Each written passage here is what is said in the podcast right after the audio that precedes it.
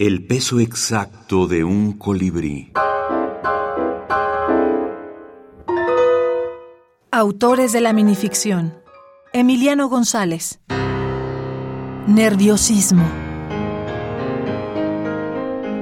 Las teclas de aquel piano parecían querer morder las apetitosas manos de la bella pianista.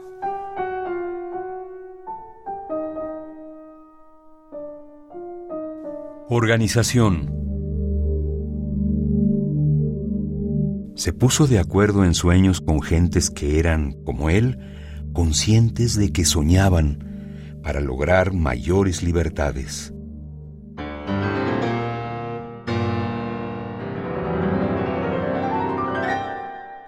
Frescura tercera.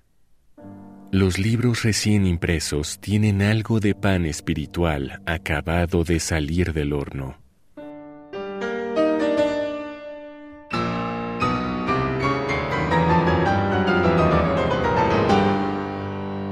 La ciudad de los bosques y la niebla.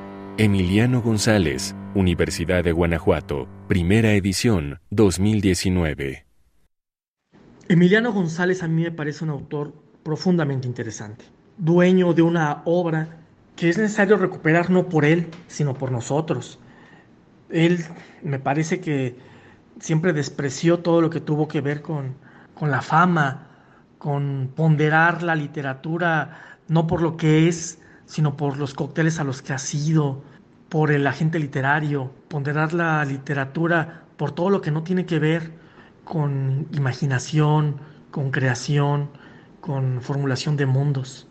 Emiliano González despreció eso y solamente eh, con esta manera de estar en el mundo es posible generar una obra como, como la que él hizo, eh, una obra de una prosa cuidadísima, de, una imaginación siempre fiel eh, a sí misma. Él, como ser humano del siglo XIX encarnado en el siglo XX, tuvo siempre por grandes maestros a los poetas malditos, como Lotremont, como Baudelaire, como Verlaine.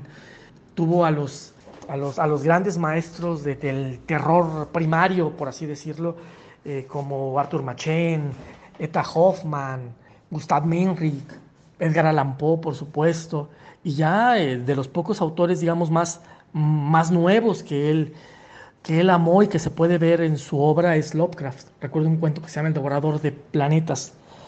Pero en realidad él siempre fue, fue fiel a un mundo en donde se sentía habitando y escribiendo de una mejor manera. Edgar Omar Avilés, escritor mexicano.